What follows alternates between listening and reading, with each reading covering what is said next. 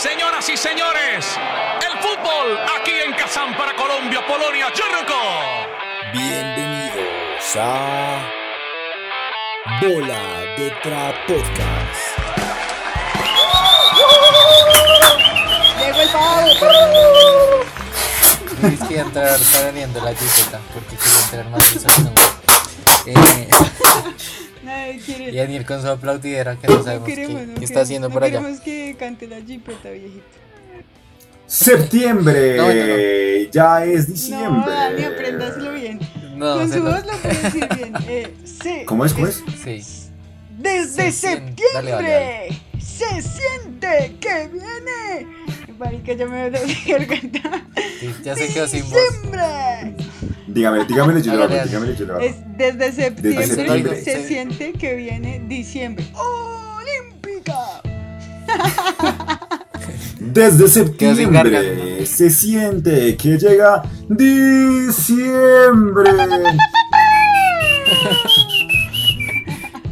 Eh, Sigan así eh, mis papás. Qué alegría que hayan llegado, que hayamos llegado tan entusiasmados y tan felices. Bueno, de alguna forma es, es una manera de hacerle frente a lo que está sucediendo. Eh, hoy tenemos que, nos vamos con número 23, dicen sí, señor. ustedes. Ay. Sí, señor. Le- se lo tengo, se lo tengo. Yo hice la tarea. Yo hice la tarea. Davinson, Davinson. Sánchez en la selección Colombia. Davinson, No, el pero eso calidoso Davinson. es Michael Jordan. Ah. Michael Jordan Eh. con los Red Bulls.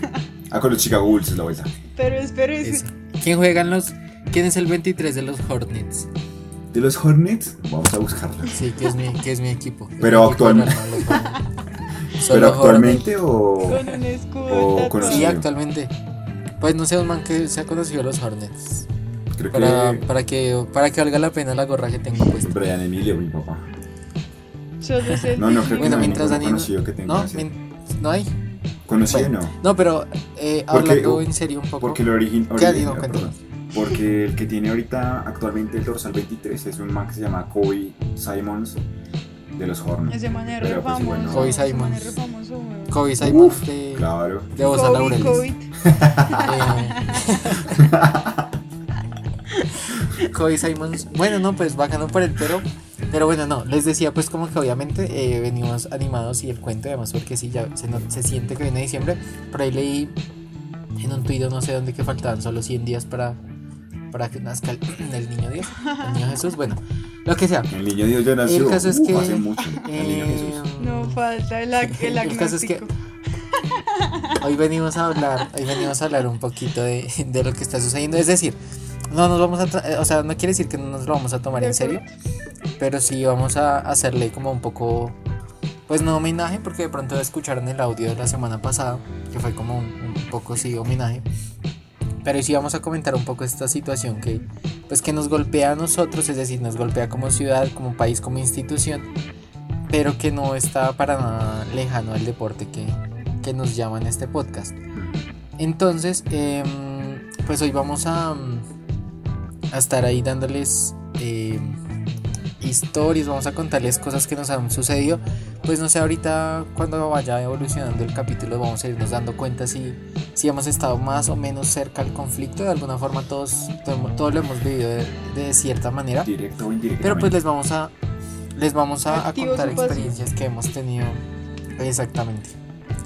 Eh, entonces, pues yo les voy a contar una historia pues que tuve la oportunidad de escuchar un día. Realmente no fue pues como que no me sucedió evidentemente a mí, pero sí estuve tuve la oportunidad de, asistir a una charla en la que escuché esta historia. Esto sucedió, o sea, esta historia la escuché en un, no sé, para las personas que estén en Bogotá, eh, saben que el Bronx, eh, después de pues su, su desalojo, digamos, pues se convirtió en una, en, un- en una calle que ahora se llama como Distrito Creativo. Entonces, desde que, ese, ese- desde, desde que esa calle se renovó, em, pues digamos que han venido creciendo oportunidades para dar charlas, eh, bueno, como eventos, eventos bien chéveres. Y en uno de esos eventos, en torno a, a ese mundo creativo, hubo un espacio para hablar de conflicto y de lo que ha sucedido. Resulta que en este espacio llegó un día un señor, un policía, cuando él salió pues como a la tarima, el escenario que tenían allá dispuesto, él salió con un bastón, pues resulta que el señor era invidente o es invidente.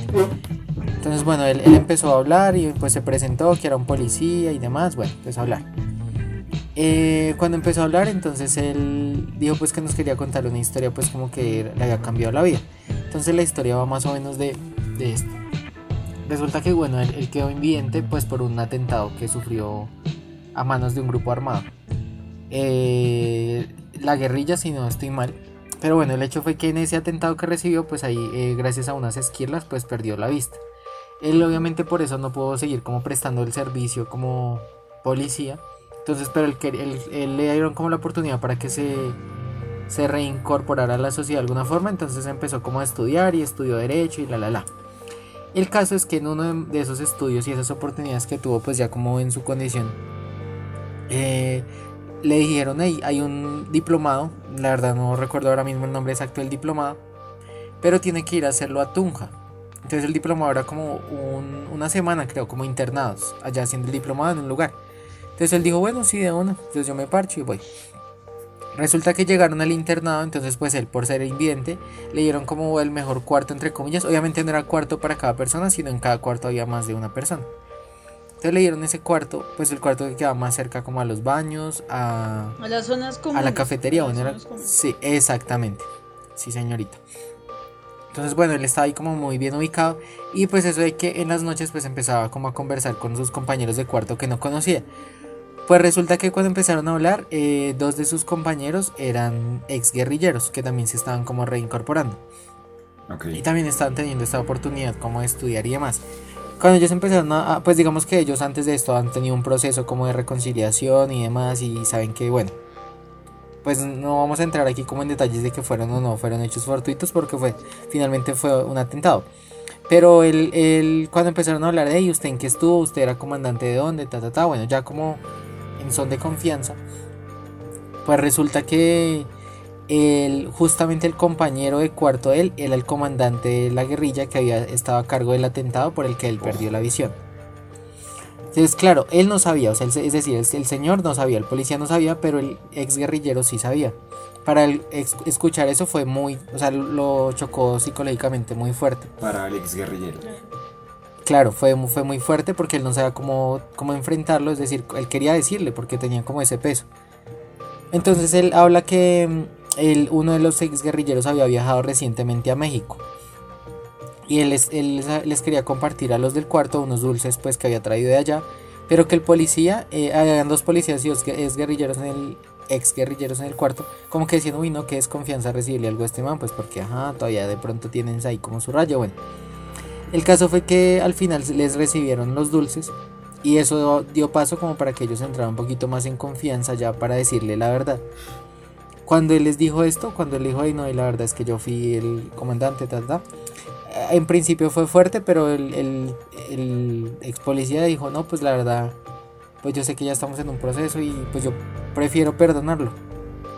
Dijo, pero para completar el ciclo de perdón, yo lo quiero invitar a mi casa. Ya, ya hizo una Pues acabaron el. No. Entonces acabaron el diplomado, no sé qué. Y entonces él dijo, ay, en serio, usted está invitado a almorzar a mi casa. Y pues él, él- él- le dijo a la esposa, como, voy a traer un amigo, es un amigo muy especial, pero no le dijo a la esposa quién era, hasta que estuvo en la casa. Entonces la esposa le hizo pues un almuerzo muy especial y demás. Aquí. Y sí, y cuando llegó pues le dijo que era que era él, pues que era mm, pues que era la persona que había estado como a cargo de su atentado. Y pues ahí lo, realmente lo que hizo la señora, que me parece muy valioso, él dijo, eh, le dijo como yo ya sé todo lo que pasó, y yo sé que ustedes han avanzado en un proceso tremendo, y lo abrazó y dijo, usted ahora es uno más de esta casa. Y a la fecha ellos son tremendamente amigos. Entonces les quería compartir esta historia porque eh, yo sé que ahora el tema está un poco fuerte con, pues, con las instituciones eh, armadas en, en el país. Yo digamos que soy consciente de todos los abusos que están cometiendo y demás. Pero también tenemos que ser conscientes pues que este va a ser un proceso larguísimo que bueno, de nuevo, esas situaciones que están sucediendo seguro que no ayudan en nada a mejorar pues el, porvenir del país. Pero que estas acciones pequeñas pues seguro que sí ayudan. O sea, este testimonio la verdad es bastante pues fuerte, la verdad fue muy fuerte el día que él nos lo contó. y quería compartirlo también con ustedes. No sé, Vale, tú que nos quieras hoy Uy, compartir. estuvo, estuvo fuerte, me hizo, me hizo recordar sí, yo también. Yo quería hacer un paréntesis. Dale, dale. Dani. Cuéntanos. Digo. Pues no, o sea, El de los paréntesis. Fue, ya, ya ni reconoce la voz. ya ahora, ya, ahora, ya ahora el de los paréntesis soy yo. No, es que eso me hizo acordar un poco como mm, estaba la otra vez yo escuchando el podcast de Dina Uribe.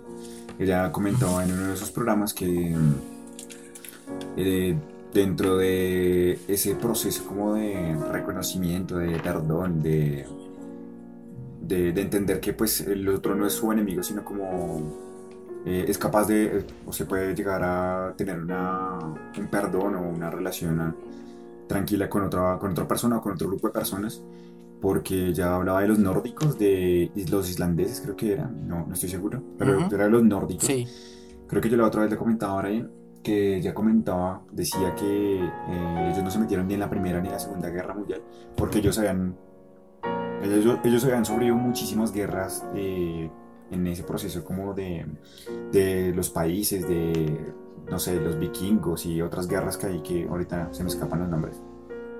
Pero ellos decidieron en un Sí. momento no, no volver a entrar a una guerra porque ellos prefieren el perdón, ellos prefieren como... eh, la reconciliación en todo, en todo momento. Entonces yo creo que esta historia que nos comentó Brian, eso es importante como en ese proceso de, de entender que nosotros, entre comillas, tenemos un proceso, es un proceso largo de perdón, un proceso largo de, de entender la situación de todas las personas, quizás un poco de ignorancia, quizás un poco de, de egos, no sé, es una mezcla de muchos factores ahí que nos permite o que con el tiempo nos va a permitir eh, ver al otro diferente y no como nuestro enemigo. De acuerdo, ahí Dani tiene toda la razón. De hecho, eso que dijo Brian me hizo acordar una vez, pues en el colegio nosotros eh, nos hacían como mucho énfasis en como en ser seres conscientes y seres que aporten eh, de forma significativa a la sociedad, eh, digamos haciendo diferencias, ¿sí? Y marica, nosotros teníamos unas clases en las que literal como durante todo el año, como donde- durante, sí, cuando yo estaba en 11, analizamos todo el tiempo esta cuestión de, del proceso de paz y fue súper chévere porque em, llevaron también a, a un par de personajes así parecidos al estilo de lo que Brian contó. Era un, un, un desmovilizado de, de, la, de la guerrilla, eh, un par de desplazados Ujú. y también pues policías. Y por más de que no se conocían, no tenían como un nivel de, de afinidad o de correlación como la que, la que cuenta Brian en la historia anterior, pues sí, digamos como que se eh, habían afectado de forma muy directa eh, pues por lo del conflicto. Y pasa que, eh, en resumen, como que nosotros aquí en Bogotá casi que ni sentíamos eso. Entonces eso le crea a uno un montón de empatías en, en cuestión a, a ese tipo de violencias. Y eh, luego ya mi historia va más como a una, a una experiencia personal. No es que haya sido eh, una persona directamente afectada por algún tipo de violencia ejercida por, eh, no sé, grupos al margen o por eh, entidades gubernamentales, por decirlo de alguna forma, sino más bien una experiencia que tuvimos con mi, con mi familia de ir a una exposición. Hay un fotógrafo, pues el tipo es súper reconocido, que se llama Jesús, Jesús Abad. eh, y el hombre tenía una exposición ahí en, en el claustro de San Agustín, que eso es en el centro, eh, pues sobre como 40 años de violencia que el tipo había retratado. Y era súper, súper impresionante ver, o sea, realmente como nada más una foto que, que el hombre había tomado. Ejemplo, había una como de unos pies, eh, así todos embarrados, todos vueltos, nada, y como junto a charcos. Pero la foto estaba blanco y negro. Entonces uno no sabe si es un charco de sangre o un charco de agua. Y así son las fotos más suavecitas. El tipo retrata cosas de las autodefensas, de la guerrilla, de otro tipo de grupos eh, al margen de la ley. Y también eh, cuestiones que ha hecho pues el ejército o la policía. Entonces, pues si no lo, pues la exposición ya no está. Creo que iba a ser una, una exposición que iba a rotar por todo el país porque duró ahí como un año. Pero hay un documental, eh, y creo que está en Netflix, que se llama El Testigo. Y pues hace como un pequeño resumen de ese trabajo que ha hecho el hombre y realmente hace que uno se sensibilice y como que sea un poquito más consciente de ese tipo de cosas que por más de que uno dice, ay no, qué vaina tan grande, como de que, ah, pero por decir tal cosa o por actuar así, pues yo no soy tan malo como un paramilitar. pues evidentemente no hace el, el daño de una forma tan directa, pero a veces usted ejerce como su poder y hace cosas violentas que terminan normalizándose y usted pasa por encima de los demás. Entonces de pronto también una invitación a que, a que seamos un poquito más conscientes de eso y eh, dejemos de decirle hijo de puta Brian. no mentira.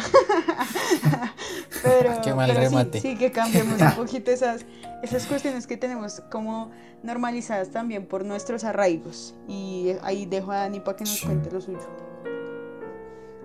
Ay, vale, espérame un segundito. Un paréntesis. hoy. Hace rato no hacía paréntesis. No, es que me acordé porque en esa, esa exposición que tú mencionas, eh, pues siempre me acuerdo mucho. Lo que tú dices, realmente hay muchas fotos muy impactantes. Eh, sí, esa, esa, exposición creo que aún estaba abierta hasta antes de la, de la pandemia, digamos, pero bueno, ahora no sé qué sucedería, pero les quería compartir una, una, foto que me gusta mucho, es decir, les voy a describir porque sé que no la van a ver. Hay una foto que es una, una niña, eh, una niña con un, pues con un pollito o una pollita.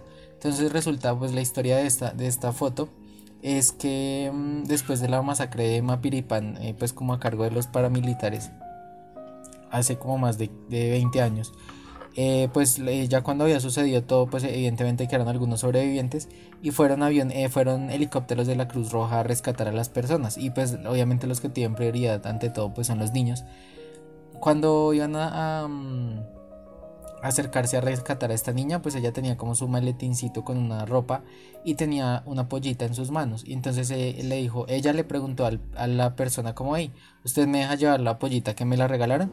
Y ella como que ahí, ese, ese instante en el que ella está abrazando, abrazándola, eh, lo captó Jesús Abad en su fotografía. Y bueno, ahí es, realmente es muy fuerte verla. Y ahí él le dice como, sí, llévala. El, pues el hombre que la iba a rescatar. Y pues en serio que es muy muy buena. O sea, el, el trabajo que él hizo es impecable. De hecho, hay, hay sí. bastante material por ahí de él. Acabo de ver la foto, weón, sí, sí, es muy bonita. Sí, de acuerdo. Y pues porque veo que la mayoría de las fotos que, que él toma eh, son directamente en ese momento ya de, como de sufrimiento, como las personas llorando, eh, protestando en los momentos más difíciles, aparentemente. Sí, sí. Y pues nada, o sea, esto me hace pensar como cuando yo estuve haciendo mi tesis de, para la universidad en el último semestre decidimos con un compañero hacer la, la tesis sobre los líderes sociales. Uno no se imagina, eh, no se imagina cómo el sufrimiento que cargan estas personas y, y, estas personas son los líderes y los defensores de derechos humanos son, son héroes, weón. O sea, son personas que le están dedicando su vida a una comunidad, a un grupo de personas que quizás la mayoría los conocen y aunque no lo conozcan es como guardar estos, estos sentimientos, estas costumbres, las culturas, la tierra, todo lo que, lo que rodea a una comunidad. Entonces recuerdo mucho cuando pues, muchas de las historias son, en la mayoría son bastante fuertes. Pero pues hay, hay una historia en especial que, pues, que me hizo pensar como que la labor de estas personas tiene que ser un poco más... Eh, a, aparte de ser arriesgada, también es como el, el sentimiento y el amor que le ponen a eso. Eh, hubo un momento donde uno de los líderes que tenía que hacer una, una, conferencia, pues por decirlo así, como una reunión en su comunidad, le tocaba mentirle a los grupos armados que estaban rodeando, eh, digamos, este, la ciudad o que estaba rodeando el pueblo, diciéndoles que tenían que hacer una reunión de alimentación para que la comunidad se pueda alimentar de mejor manera, ya sea por algún otro motivo, ya sea por las lluvias, ya sea por la escasez de comida, lo que sea. Cuando entraba ahí, después de mentirles a, a, los líderes, digamos, de, a los líderes, quiero decir, a los, a los jefes para, paramilitares, eh, dentro de la reunión sí les decían como, bueno, eh, esta reunión es para esto, tienen, nosotros nos podemos cuidar de esta manera, eh, hay que, pues hay que entender los derechos humanos de cuáles son, de, o sea, como una carta y como de apoyo a la comunidad, de advertencia de qué acciones se podía tomar y qué posibilidades habría de, de, de, de proteger la comunidad más allá de, pues, de la ayuda del Estado, porque como ya sabemos, la ayuda del Estado como no llega a todos lados, la verdad. Es muy pocos los lugares a donde llega realmente. Entonces saber que estas personas ponen en riesgo sus vidas todo el tiempo, que ya están acostumbrados, que ya como que están acostumbrados a las amenazas, que están acostumbrados a las llamadas, a los mensajes, eh, ya sea por redes sociales o por cualquier medio, y que ya eso les vale huevo, ya como bueno, así yo sé que de pronto quizás ellos decían como, o una de las lideresas a las que tuvimos la oportunidad de entrevistar, ella nos comentaba que eh, sabía que quizás en un año, en dos años o quizás pronto no, no iba a estar entre nosotros porque pues cualquier cosa puede pasar, pero que ella seguía y quería seguir trabajando por la comunidad. Entonces es muy bonito entender el trabajo como eh, arraigado al, a la comunidad y alejado de cualquier ego, porque pues igual muchos, quizás alguno sí quiere ser reconocido, pero muchos solamente quieren proteger a los suyos. Y ya pues es como la conclusión. Además que esto, digamos, ahora, pues digamos, un poco con lo que nos dice Dani, un poco con lo que se robó Ale antes, eh, hablando un poco de la responsabilidad eh, que tenemos todos. Es decir, independientemente que estemos eh, más o menos cerca de hechos de conflicto, aunque todos somos parte de esto, hay una responsabilidad que finalmente nos llega. Y, y como haciendo alusión a lo que dice Dani, es importante como tener en cuenta que más allá de lo que podamos hacer desde nuestro papel, es decir, aquí tenemos un podcast y realmente aquí nos sentamos desde una posición muy cómoda a comentar lo que sucede, eh, que eh, está bien como poner en, valor esto y saber qué es lo que está sucediendo y cada uno desde su posición. Sin embargo, es importante hacer como una aclaración y es como una invitación también a, a desde el papel en el que estemos no revictimizar, que eso termina siendo como algo perjudicial para las personas que han vivido esos hechos de violencia revictimizar, pues como su, su, su, su palabra lo indica, su, el término lo indica, es generar hechos eh, que vuelvan a hacer sentir a la, a la, persona víctima otra vez como en esa posición de inferioridad después de haber, sus, después de haber sido eh, como objeto de un suceso trágico.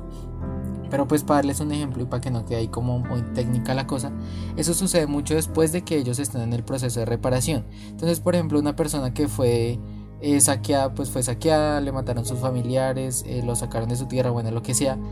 Eh, después se supone que las instituciones que están para ayudarlo, no solo hablo de las instituciones oficiales, sino en general, eh, después la maltratan, la extorsionan, bueno, y como que vuelven a generar ese proceso. Entonces en lugar de ayudar lo que están haciendo es como perpetrar más, más heridas en, las víctimas. Y eso no solo sucede a nivel de grandes instituciones, incluso a nivel de nosotros. Cuando, una cuando tenemos la oportunidad de hablar con una persona que es víctima eh, del, conflicto, bueno, víctima directa o indirectamente, pues más allá de, de tener o de guardar una cierta compasión, lo que hay que hacer es guardar un máximo respeto para que ellas de nuevo no se, pues no se vayan a sentir como víctimas de, pues de lo que ya sucedió y de lo que ya avanzaron. Sería como echar como un paso hacia atrás. Por ahí para las personas que les interese este cuento, pues a profundizarlo un poco más. Eh, porque hay bastante carreta que yo sé que la teoría nunca va a ser suficiente al lado de las personas que realmente viven el conflicto. Hay una, hay un, digamos, un, un temario alrededor de este, de este contexto que se llama acción sin daño. Y la acción sin daño consiste, eh, básicamente no es la palabra, consiste en eso exactamente, que lo hacen profesionales. Evidentemente aquí ninguno es experto en esto, pero consiste en generar em, como esos patrones de, resocialización a través de hechos que no revictimicen a las personas para que puedan avanzar en su proceso. Y les cuento ahí algo rapidito antes de irnos con fútbol. Eh, recuerdo eh, ahora ahí comparto con Daniel un poco de que él hizo su trabajo de grado en torno al conflicto. Yo también hice algo por ahí parecido. Y en una de, los, de, los, de las mesas que tuvimos la oportunidad de participar con un grupo de tejedoras de la memoria, eh, ellas nos contaban que ellas después de haber hecho su proceso de sanación, le dictaban talleres a ex guerrilleras del ELN. Y cuando las personas que iban invitadas, porque esto es un espacio abierto, por si algún día cuando ya todo esto suceda pueden ir, a Centro Memoria. Allá es un espacio abierto para que vayan y echen hilo de aguja, es bien, bien sabroso. Pero digo, más allá de eso, cuando, las, cuando ellas nos contaban cómo y nosotros le dictamos clase a ellas, o bueno, talleres, todo el mundo decía, oye, ¿en serio ustedes pueden? Y sí, pueden, pueden hacer todo. Eh, el hecho es como llevar ese proceso muy, muy de la mano y, pensar que sí son capaces y, y, no echarles como más agua hasta el cuello, no, sino es meterles el, el power. No sé si quieren decir algo Pues más. es como, sí, Pues lo yo- que dice Brian, yo lo voy a resumir, es como cuando uno anda en bicicleta y le aprende, ¿no? Y le dicen como, ah, ya va solo, y uno se llena de miedo y vuelve y se cae. Y le toca volver a empezar. Es, es un poco eso, no es que uno cuando le dice a la persona, uy, usted estuvo en el monte matando gente, porque a veces las personas podemos ser así de crueles, eh, le, le haga caer en cuenta como de, no, siempre voy a ser un guerrillero y bla, bla, bla, sino que es una cuestión más de no, como de de que esas cosas no lo marquen para siempre. A final de cuentas terminan siendo experiencias que sean decisiones propias, participar en ellas o no, pues afectan a muchos más que uno solo. Entonces es lo que dice Brian, ahí sí usamos un término muy de diseño, que es tener empatía y mucho respeto por el otro. Y ya, ahí sigue. Exacto. Eh, Daniel. Y, y mira que antes de eso, porque, porque de pronto las personas que nos escuchen pueden pensar que estamos un poco de, la, de algún De lado o del acuerdo. otro, no, pues no es como que aquí vamos a ser muy fajardos como se, se dice ahora, pero, pero no, no, no queremos posar de ninguno, de ninguno de los dos lados, es decir, es decir, eh, aquí hay como posiciones marcadas, pero no vamos a entrar en debate político, pero digo, más allá de eso, no desconocemos que eso sucede con las víctimas del conflicto, pero también sucede por parte de los grupos armados. Y quería mencionar este pedacito es porque esta semana hubo por ahí una declaración de Timochenko en el que no reconocía, por ejemplo, la el enlistamiento de niños en las, en las, en los- en las filas de las FARC cuando fue un hecho evidente, entonces de eso tampoco se trata, no es como que ya sucedió y ya que cagada recupérese y sea fuerte y no esté triste, pues tampoco. Hay que reconocer para poder De avanzar. acuerdo. Entonces es perdón, pero sin olvido. Perdono, pero Y- nunca olvido, diría recién. Exacto. Exactamente. Pues es lo que exactamente. eso más se decía del proceso de sanación, güey. Yo creo que, sí, digamos que este tema del proceso de sanación lo hemos hablado en otro podcast, pero eh, es muy importante comentar que todos sanamos de, de maneras diferentes y que otras personas simplemente no sanan y tienen ese rencor guardado durante años que se está enfermizo. Eh, pero igual no podemos juzgar a nadie, digamos que no es tampoco el espacio para juzgar a nadie porque pues es el momento, es el pensamiento, la actitud, todos los pensamientos y los sentimientos de cada, de cada uno individualmente. Exactamente, la idea es ¿no? pues avanzar y, y poder hacer lo máximo que podamos desde la posición que estemos. Y pues para irnos con fútbol, no, solo que quería hacer un comentario tonto cuando Vale dijo que, que, que como cuando uno estaba aprendiendo a montar bicicleta, yo me acordé de la jipeta. Es que esa canción la escuché hoy, yo sé que es una basura, pero, pero la tengo en la cabeza. ¿Y qué tiene Eh, que ver lo que dijo Valentina con la, con la jipeta? Es que Jipeta. la jipeta es No, como pues es hace referencia como a un carro, ¿no? O sea, como de una super camioneta, una vaina así, usted sabe, ostentosita. Entonces, Brian asocia, usted sabe que cada quien ve los lujos de una forma distinta, weón. Yo veo lujo en una bicicleta Nairo Quintana, Brian lo ve en una jipeta. Está bien, weón. Que por cierto, van muy bien en el Tour de Francia los peladitos colombianos. Pero bueno, como dijo Brian, vámonos con futbolito. Eh, futbolito y, y estas cuestiones eh, sociales, digámoslo en algún término de las que estamos hablando. Y Dani tiene hoy una, una, una situación bien precisa para contarnos. Entonces, el micrófono es tuyo, Dani. Sí, dale, vale, eh, gracias Valentín. Eh, pues como primero yo tenía como dos historias pequeñas, una que me pareció muy importante que la vi así como eh, hace unos minutos cuando antes de preparar el podcast. Eh, era sobre la Primera Guerra Mundial eh, entre mm, los austrohúngaros, pues el imperio austrohúngaro y los aliados. Eh, hubo un momento donde era la- las fechas de diciembre, 24-25 de diciembre del año de 1914 donde se realizó un partido de fútbol entre alemanes y británicos. No recuerdo bien el marcador, cómo finalizó, pero fue un momento incluso bonito porque mm, posteriormente los, las personas que estuvieron dentro de este partido de fútbol escribían a sus familiares que estuvieron bastante cómodos. Fue como un momento tranquilo en medio de la guerra porque fue un alto al fuego durante casi tres días, dos días. Y les escribían a, su fami- a sus familiares que fue algo muy lindo a pesar del conflicto que estaban viviendo a su alrededor. Sin embargo, pues sabemos que la guerra tenía que continuar lastimosamente y continuó. Y los altos militares o los altos mandos de, de estas personas que estaban jugando, pues les decían como que no querían que, hubo, que, hubiese ningún, ningún trato ni cercanía con el aliado como afectivo. Entonces, pues la guerra continuó y fue sangrienta. Y pues nada, entonces esa es una de las historias, me pareció importante pues eh, eh, traerla acá porque pues igual el deporte y el fútbol fue como el, el abanderado para que la guerra en ese momento y para ellos terminara aunque sea por dos días. Y otro hecho importantísimo lo tenemos más cerca y con un jugador que casi todos creo que lo conocemos que es Didier Drogba para el año 2005 pues digamos que Costa Marfil eh, en ese momento y ahí eh, lastimosamente continúa con una hostilidad, una guerra tensa, pero para ese momento era aún más fuerte porque habían dos bandos, que eran de los rebeldes y los del gobierno. Y mm, pues les pidió, después de haber ganado un partido de fútbol y pues después, de que eh, Costa de Marfil se clasificara al Mundial 2006, eh, estaban en el camerino grabando con los compañeros y les pidió a estas personas de, pues, tanto los del gobierno como los rebeldes que tuvieran elecciones libres. Aquí les tengo exactamente lo que, lo que Drogba les dijo, les dijo eh, en vivo, entonces, ahora comillas, ahora comillas.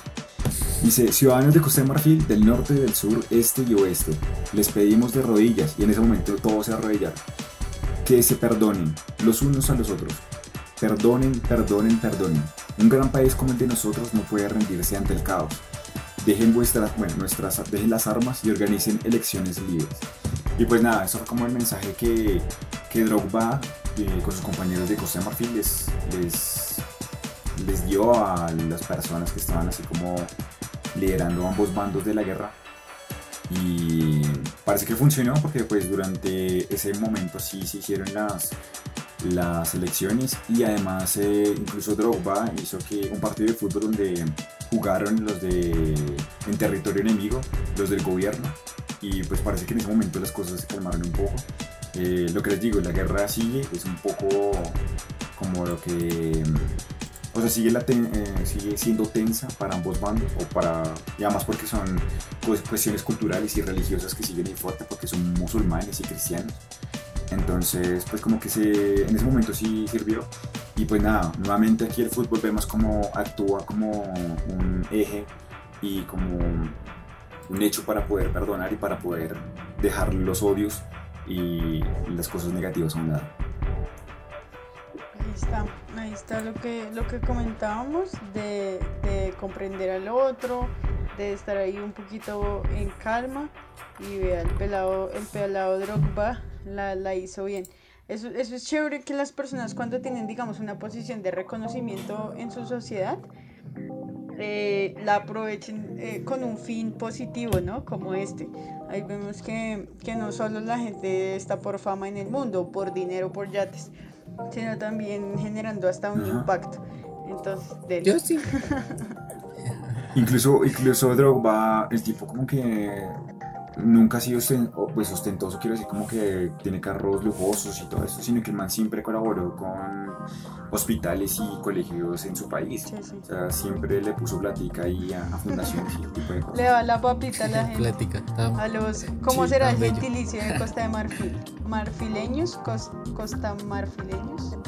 ¿Costeros? Creo que es marfileños. ¿Marfileños? ¿Está Sí. bien? Yo no sabía que hablaban francés. Costeños, eh, costeños de Marfil. Sí, literal. Ajá, ajá, de Pero... Marfil. Costeño usted, papá. Es como, es Era como ese, ese dato es un dato súper inútil, pero siempre me gusta lanzarlo. ¿Ustedes saben cómo es el gentilicio de la gente de Armenia? Los de Armenia, el país armenio. No, Armenia aquí, aquí, Armenia Quindío. Aquí, No, no, no sabes. no, ¿Cómo sería? Eh, yo creí, o sea, cuando yo tenía como seis años me hicieron esa pregunta y yo dije, no, pues ar- armenenses, pero no, es cuyabros, tan bella. cuyabros. Ah, es- ah, mira tú. Mira tú esa vaina. toda esa vaina. Los que Pero sí, es un dato inútil, pero gracias por escucharme. pero bueno, no, mi, mi historia es un poquito de, de un jugador muy sonado este año, eh, sobre todo también por sus resultados, el equipo al que pertenece, que ha sido un equipo eh, que, que dio sorpresas en la Premier y pues obviamente en la, en la Champions League. Eh, hablamos de Song Heung, o sea, Son, el jugador del Tottenham.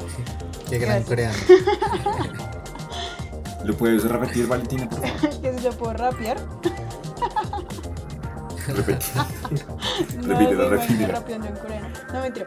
Eh, voy a decirlo. Es que ustedes saben que mis ojitos son asiáticos, entonces el, el acento está. Song Hyun.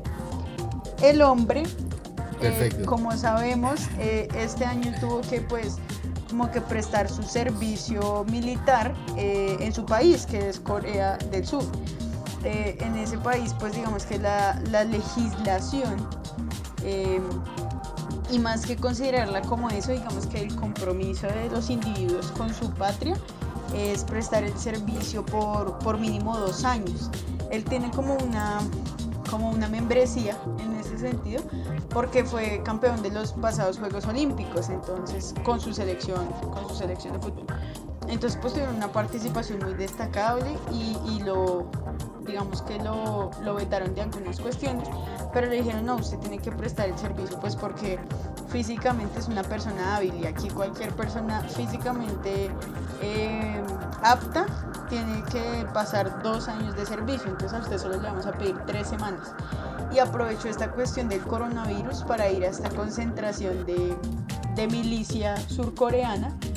Eh, y nada, le fue súper bien, dice que estuvo como entre los más destacados del grupo y bueno, pero, pero más allá de esto y digamos de generar un debate de pronto del régimen que tiene Corea o que no tiene, eh, es más como una cuestión de, de ver el compromiso que él siente por su patria, porque el hombre realmente dijo, no, o sea, mi patria me necesita, es un oficio de un hombre prestar su servicio militar bajo los, las concepciones que tienen, culturales, sociales y demás, y pues yo tengo que hacerlo. Entonces ahí la dio toda por su, por su Corea del Sur, que como sabemos pues está en la guerra de Corea, que es con la otra Corea.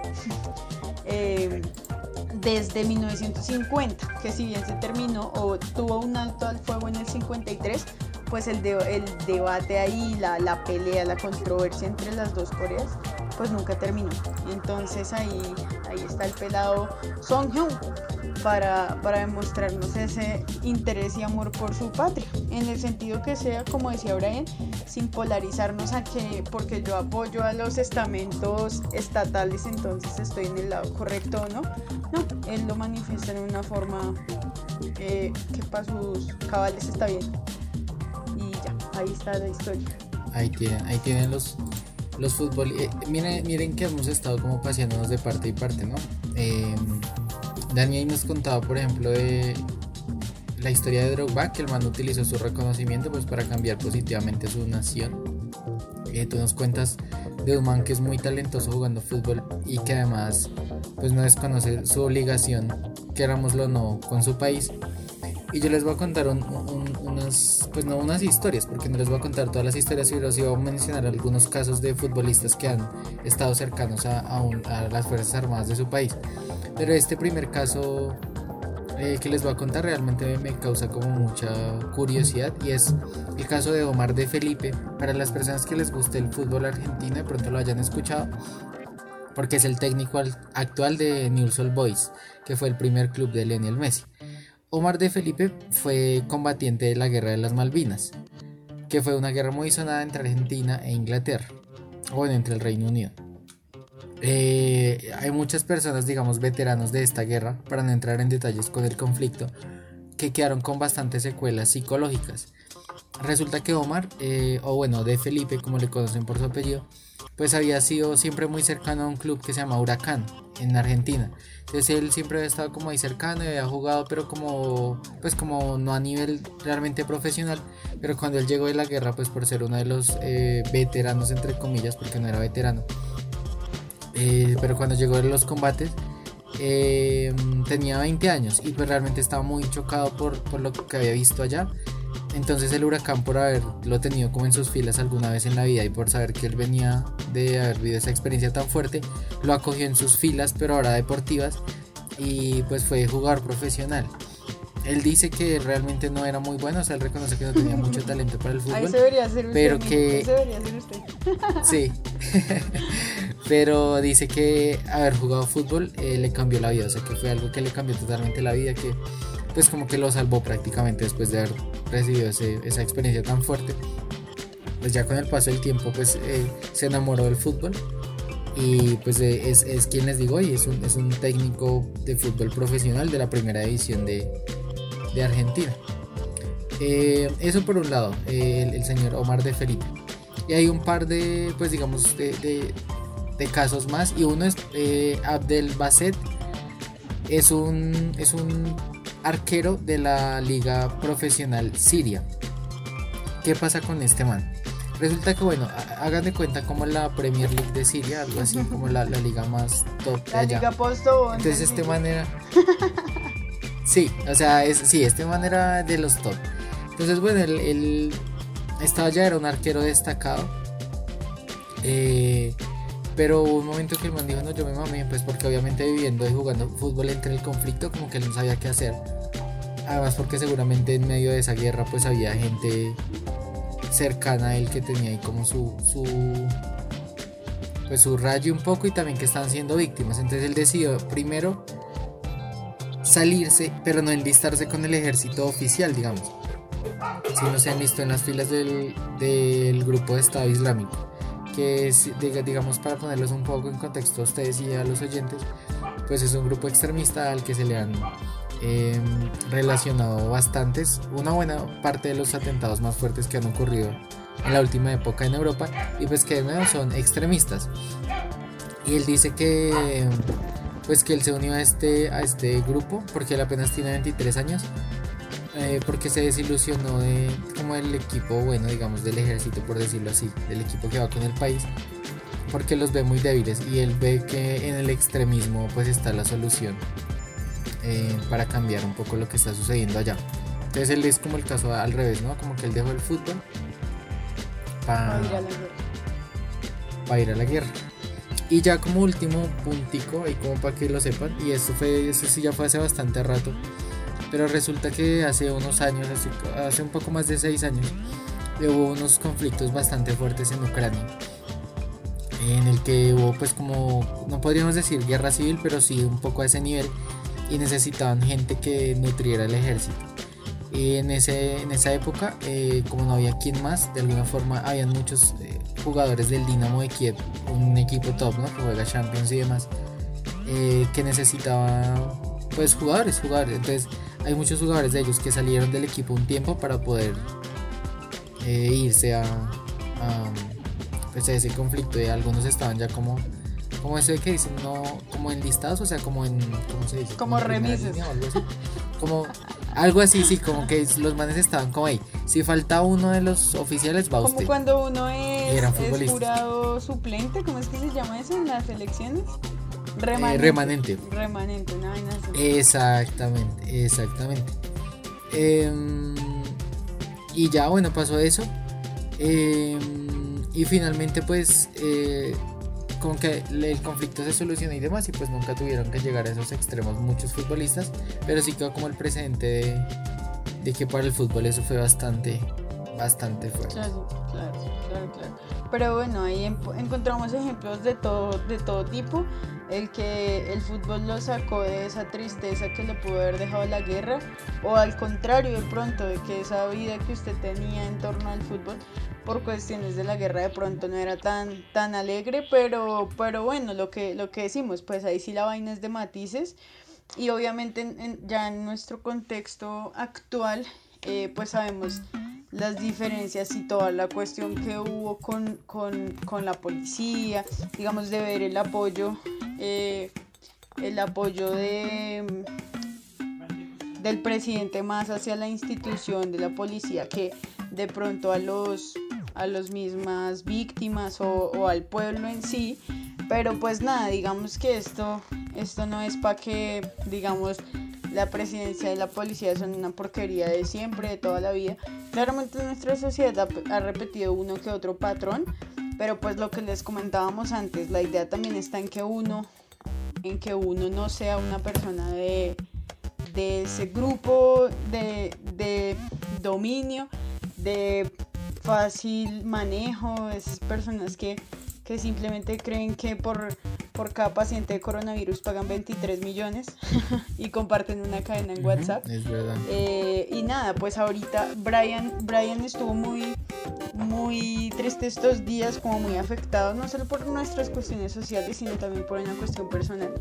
Eh, pero hace un par de semanas hizo una, una cosa que a mí me pareció demasiado importante, demasiado interesante.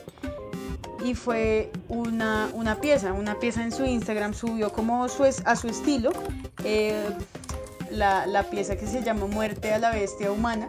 Es una pintura que, que está en el Museo Nacional expuesta. Obviamente ahorita no, no, no, no la podemos ver en este momento porque son las 10 de la noche.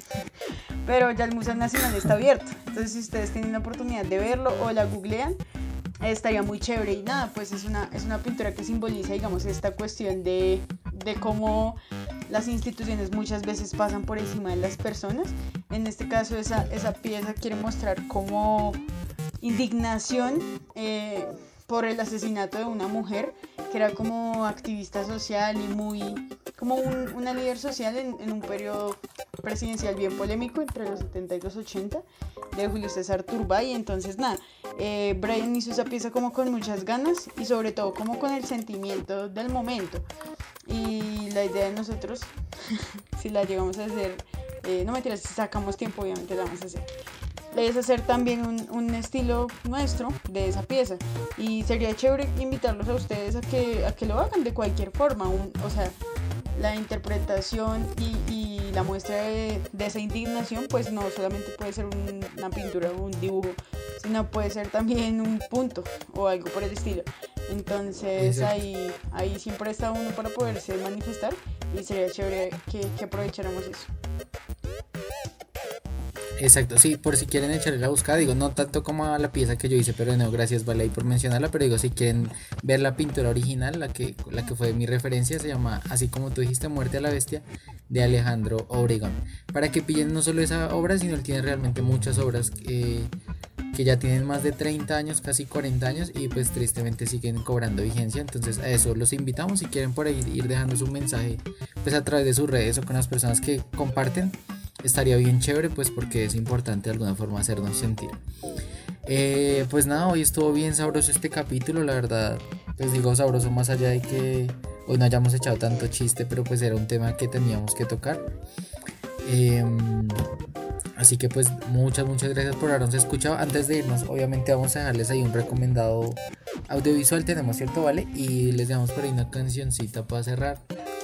La. Y, y sí, y los dejamos ahí para que, para que se oyen harto este capítulo. Yo creo que contamos cosas bien chéveres que, que vale la pena que sepan y bueno, ahí quedan con varias invitaciones. Entonces pues escuchamos tu recomendado, les suelto la canción y nos fuimos. Bueno, no es una película como tal, sino más un documental que hizo pues el, el Centro Nacional de Memoria Histórica. Se llama No hubo tiempo para la tristeza y pues eh, habla de los escenarios de conflicto como por 50 años. Entonces nada, para que lo vean, ese sí está en YouTube, no está en, en Netflix, porque el Centro Nacional de Memoria Histórica no está en Netflix, pero ahí le pueden echar un ojito y ya, ahí queda, para que lo vean con detalle. Listo pues, y ya, entonces nos fuimos. Yo, este recomendado musical pues está lejos de estar relacionado con el conflicto, no es la jipeta obviamente, pero, pero es una canción que transmite mucho sentimiento para mí y seguramente si quieren escucharla en algún momento con mucha calma, de pronto les gusta, se llama Pink Matter de Frank Ocean. Ahí, ahí se las dejo para que escuchen un toque, es como un, rap bacancito. Solo es para despedirnos, eh, si les gusta este man, es un genio, es medio tristongo, pero es sabrosa. Y ahí ya Dani se va, se va a despedir, nos va a contar una cosita más. Así que pues yo sí me despido una vez. Chavalines, gracias por escucharnos de nuevo y nos pillamos la próxima semana.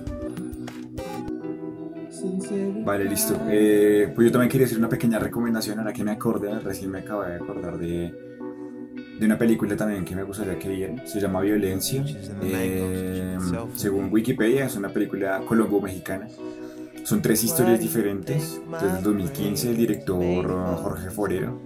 Eh, fue una película, una película que cuando yo la vi me sentí identificado con uno de los casos. porque como pues lo mencionábamos, eh, pues no estamos exentos y muchos de nosotros tenemos ciertas comodidades que otras personas en nuestro país y en el mundo no tienen. Sin embargo, pues eh, lastimosamente a muchas personas, eh, tanto los negros, indígenas, líderes sociales, mujeres, bueno, a muchas personas las están matando por lo que, por cualquier cosa. De hecho, cualquier acto de, violenta, de violencia está eh, muy vivo, lastimosamente, en nuestro país. Entonces, esta película es un poco fuerte, creo yo, pero es válido que la vean, ojalá que la consigan porque yo la busqué en internet y no la volví a ver, la vi en Señal Colombia en su momento. Ojalá la puedan ver, ojalá la encuentren y la puedan ver. Y ya, pues, eh, como mi conclusión era decirles que, que intentemos siempre vernos como, como igual. Hablábamos de la empatía, hablábamos de conocer a las personas, de, de entender sus, intentar entenderlos sus motivos y todo esto, pues para que no nos veamos ya como enemigos, sino intentemos crear y forjar una nueva sociedad eh, y no mucho más. Realmente es eso. Eh, decirles a las personas que nos escuchan que muchísimas gracias por darnos eh, una motivación más por escucharnos cada semana, por, tra- por trabajar esto cada semana y los queremos mucho. Eh, ya, ese es un episodio más de Boleto. Uh, por dos. Chao, amigos. Chao. Besos, Dani.